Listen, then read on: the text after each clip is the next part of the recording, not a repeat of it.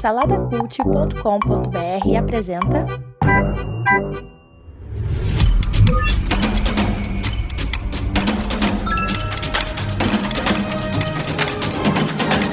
Bicicletas Voadoras. Apresentado por Bruno Guedão. Fala pessoal, eu sou o Bruno Guedão e você tá no Bicicletas Voadoras. Faz um tempinho, né, que eu não gravo. Fiquei aí meio sem tempo desde setembro, assim, outubro mais ou menos do ano passado, né? Fiquei sem tempo aí para estar tá gravando, mas não deixei de consumir esse tempo todo. E, cara, eu vi uma série agora aí recentemente na Paramount Plus. Me deu vontade de voltar a gravar, sabe? De voltar a falar um pouco aí sobre as coisas que eu tenho assistido. Vamos ver qual vai ser a periodicidade que eu vou conseguir manter. Mas enfim, tava com vontade de falar, de gravar e tô aqui de volta para falar sobre Yellow Jackets, uma série que está disponível na Paramount Plus. E se eu não me engano, ela foi lançada no finalzinho ali de 2021, ou seja, é uma série que já está na sua segunda temporada, tá? Eu tô acompanhando a segunda temporada que tá saindo aqui durante esse, esse momento que eu tô gravando. Ela tá saindo tá no quarto episódio, se eu não me engano, da, da segunda temporada. Ou seja, você já tem uma temporada inteira para assistir, a primeira, né? Com 10 episódios e agora a segunda. Mas antes de falar um pouquinho, né, não esquece aí de seguir nas redes sociais, Instagram, TikTok. É, a gente também tá lá no YouTube, né? Agora eu não vou gravar em vídeo, tá? Porque como eu tô sem tempo, vou continuar mantendo o formato original aqui do Bicicleta Voadora, somente áudio, né? Mas vai estar tá lá o vídeo com o som saindo, então se você gosta de consumir no YouTube, também dá para consumir por lá também. Se eu fosse definir um pouco o que ser, sobre o que seria a série Yellow Jackets, dá para fazer uma mistura ali de, de Lost com talvez, sei lá, Morte do Demônio, um pouco ali de, de Midsommar, não sei, né?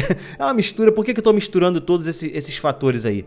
Primeiro porque a série conta a história de um, de um time de futebol, é, de uma escola americana, futebol, futebol soccer mesmo, né? O nosso futebol aqui do Brasil. Um time de futebol feminino dessa escola, né? Que eles ganham lá o campeonato estadual e eles ganham o direito de disputar o campeonato nacional ali da, da idade delas e tal. Só que o avião que elas estavam indo né, para a disputa desse torneio nacional, ele cai num lugar ermo, enfim, umas montanhas, tal, no meio de uma floresta. E, e cai com esse, algumas pessoas sobrevivem tal, né? Então por isso que eu, que eu relacionei com Lost, né? Porque a gente acompanha o que, que essas meninas fizeram para sobreviver essa queda de avião. Mas só que isso é só o, o, a pincelada inicial ali da história, né? Isso é só o ponto de partida. Porque a série ela é muito inteligente ao mostrar. Uma coisa que Lost fazia um pouco também, né? Que era mostrar é, o presente ali, né? Deles na ilha, com o passado de cada personagem. Então aqui é um pouquinho diferente, né? A gente vê o presente, ou seja, essas meninas ali na ilha é, sobreviver, tentando sobreviver ali, mas a gente vê o futuro, ou seja, a gente já sabe que algumas dessas meninas escaparam desse acidente é, e a gente acompanha ali a trajetória de, desse pessoal 25 anos depois do acidente. E, e, e, também pincela um pouco ali, tem alguns momentos durante a série também que mostra um pouquinho ali no passado também, mas não é o foco, tá? A grande dinâmica da série tá justamente nesse presente né, o que, que eles fizeram ali naquela ilha que marcou tanto a vida deles, na ilha não, né, na floresta, né, nesse, nesse acidente, que marcou tanto a vida deles e que afetou eles profundamente para eles serem quem eles são 25 anos depois, né? Porque a gente vê que realmente os personagens estão quebrados, eles têm profundos traumas ali. Mas a série, é, o, o, o brilho dessa série é que ela ela não se define rapidamente, sabe? É, assim, eu acho que no o, o episódio piloto deixa bem claro que acontecem coisas bizarras nessa, nesse momento que eles estão ali na ilha. Deixa bem claro ali. É, a série, a série ela tem um quê de gore também, né? Gore, para quem não sabe, é aquele, aqueles efeitos gráficos explícitos, né? De violência explícita. Ela é bem violenta nesse sentido. E como você pode imaginar, né, elas fizeram coisas bem violentas para poderem sobreviver esse tempo todo. Mas uma coisa que, que eu acho bonito na série, assim, que é bem feito, é que eles vão vão pincelando, vão inserindo alguns elementos de mistério e até terror de uma forma bem sutil durante a temporada. E eu, assim, eu ouso dizer que na primeira temporada você tem pouquíssimos elementos que te dão base para entender o que está acontecendo ali. O Lost fazia isso um pouco também, né? Com certeza eles beberam muito de Lost, né? A gente ficava pensando, o que está acontecendo em Lost? É sobrenatural, não é? Aqui também a gente, a gente fica um pouco pensando isso. Eles, eles não são muito definitivos, né?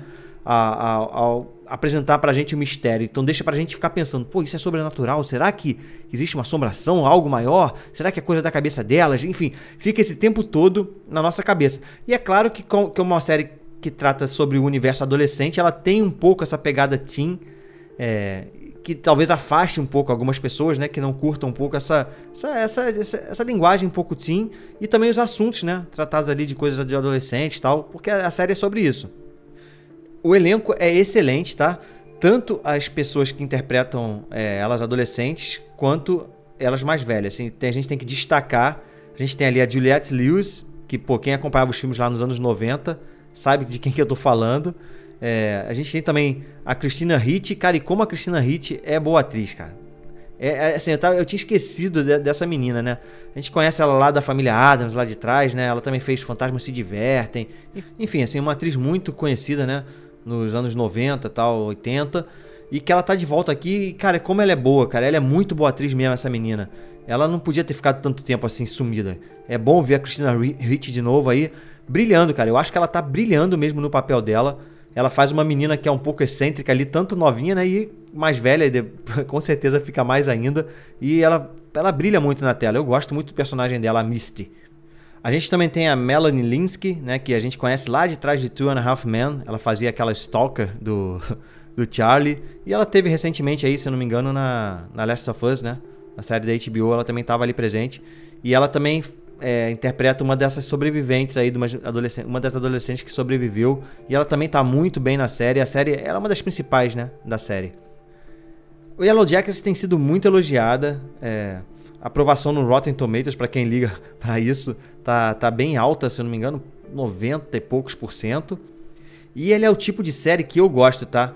É, que é justamente essa série de mistério que flerta ali com o terror. Eu não vou afirmar que tem isso. Assim, na minha opinião, é, vai, vai ter, tá? Mas assim, eu não vou afirmar que tem porque ainda tá muito sutil e eu tô achando isso muito bom, como a, a forma como eles estão mostrando isso. Então, eu ainda jogo no ar aí a dúvida: será que é? Tem, tem essa.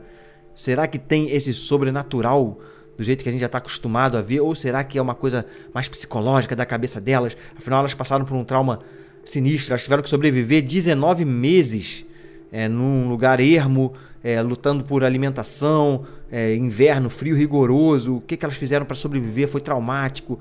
Então a série ela vai se desdobrando e você vai entendendo o que, que elas fizeram.